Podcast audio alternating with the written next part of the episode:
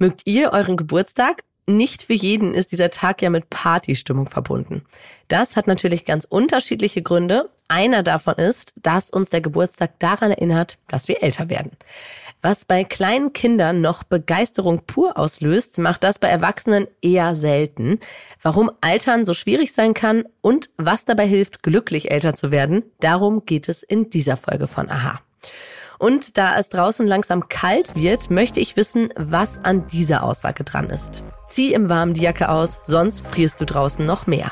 Mein Name ist Sonja Gillard und ich freue mich, dass ihr heute dabei seid.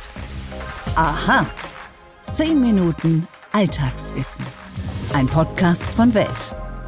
Bevor es losgeht, habe ich noch einen Hinweis für euch. Und zwar etwas ganz Besonderes. Denn ab sofort gibt es noch mehr Aha-Folgen. Ihr könnt die Bonusfolgen mit einem Welt Plus-Abo bei Welt hören. Den Link dazu findet ihr in den Show Notes oder gleich in der Apple Podcasts App ein Abo abschließen und reinhören.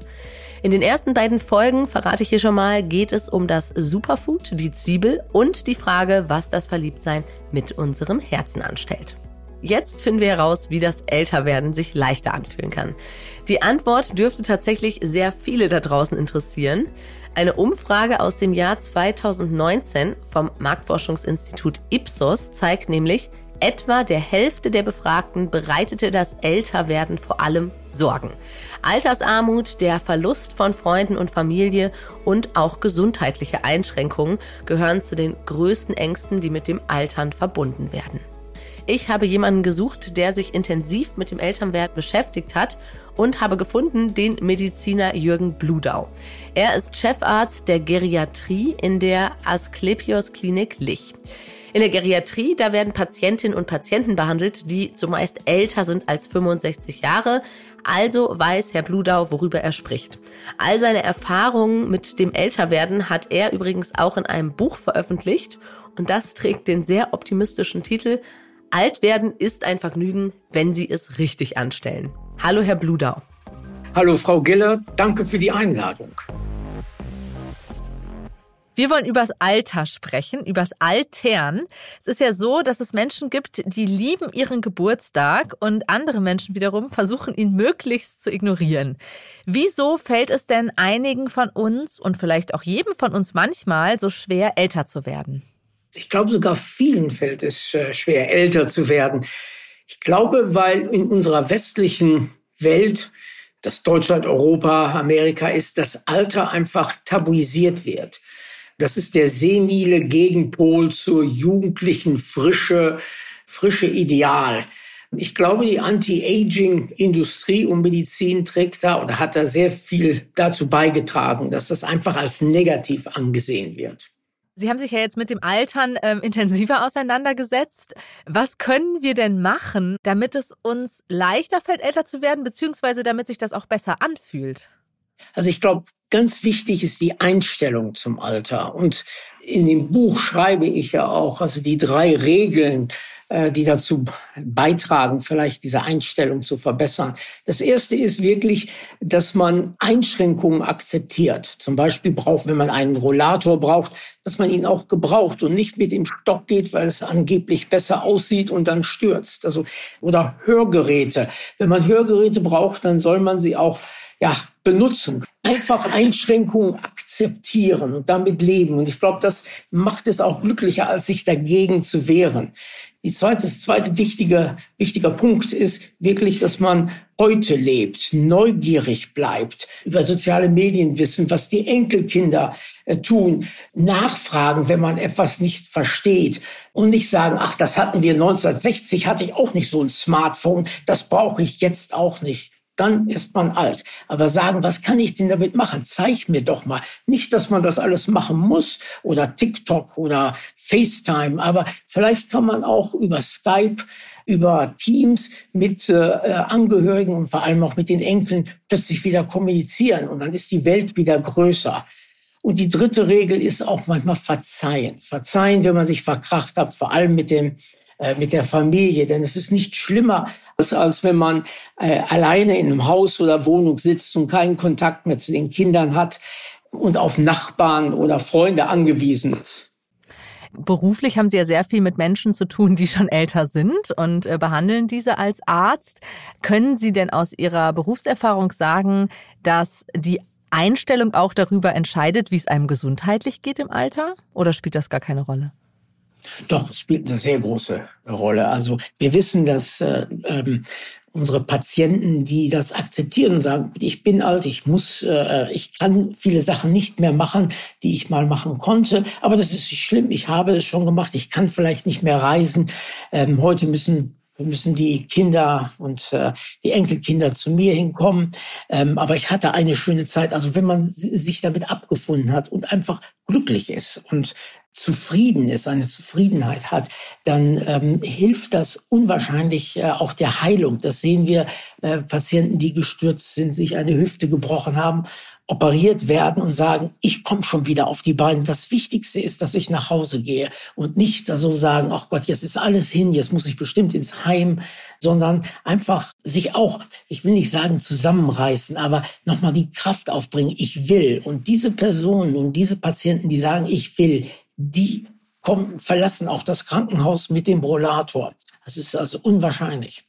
Wahnsinn. Jetzt ist es ja schon so, klar, die Einstellung ist wichtig. Dennoch würde ich mal tippen, dass wir uns alle wünschen, dass wir auch körperlich ganz gut zurecht, wie meine Oma immer so schön gesagt hat, ganz gut zurecht älter werden. Was können Sie denn da als Mediziner sagen? Was sind denn so entscheidende Dinge auf dem Lebensweg, die wir in der Hand haben, um möglichst gut alt zu werden? Also Gesundheit ist das wichtigste Gut im Alter und man muss sich um seine Gesundheit kümmern. Man muss, ich sage immer, zum Partner des Arztes werden, sich auf Besuche vorbereiten, Fragen stellen, sich die Fragen aufschreiben, damit man sie nicht vergisst, zu sagen, welche Fachärzte man gesehen hat, welche neuen Medikamente man bekommen hat, den Medikamentenplan durchsprechen, auch nochmal fragen, ob einige Medikamente noch notwendig sind oder auch genau wissen, wofür man eigentlich das Medikament nimmt. Also richtig sich in quasi mit seiner Gesundheit beschäftigen und ist das normal zum Partner des Arztes werden. Nicht sagen, ach, der Doktor macht das schon und ach, das ist ja ganz egal, die Pillen, ich nehme die einfach. Nein, man muss wirklich daran arbeiten. Mobilität Nummer zwei ist Lebensqualität und so mobil bleiben wie möglich. Und das bedeutet, sich sportlich äh, ja, zu engagieren, sagen wir mal. Ähm, das muss nicht sein, dass man ins Fitnessstudio geht oder jetzt Marathon läuft, sondern regelmäßig äh, spazieren gehen, schwimmen, wenn man noch Radfahren kann, ähm, sich also quasi sportlich aktiv ist, damit man so mobil bleibt wie möglich. Denn nichts ist schlimmer als äh, Immobilität oder auch Stürze. Und natürlich ganz wichtig ist mentale Fitness. Das ist also ganz wichtig. Also hier, wir haben schon gesagt, heute leben, äh, nicht sagen, das hatten wir nicht 1960, das brauche ich nicht sozial aktiv werden. Das heißt also äh, versuchen, also Freundschaften auszugehen, Buchclubs, Wandergruppen, immer in einem sozialen Umfeld. Das hilft auch der äh, gerade mental, der mentalen Fitness. Und ich glaube, das ist, das ist wichtig, um, wie gesagt, so gesund und glücklich zu sein. Herr Bluter, danke für all die wirklich wertvollen Hinweise. Frau Gellert, vielen Dank für das Interview. Jetzt geht es weiter mit Mythos oder Wahrheit und der Frage, ob wir tatsächlich draußen weniger frieren, wenn wir in Innenräumen unsere dicken Pullis und Jacken ausziehen. Stimmt das wirklich? Mythos oder Wahrheit? Heute habe ich wieder ein Thema aus der Rubrik Was steckt hinter den gut gemeinten Ratschlägen aus der Kindheit für euch. Diesmal zieh die Jacke drin lieber aus, sonst frierst du draußen umso mehr. Ob das stimmt, hat uns Inka per Mail gefragt.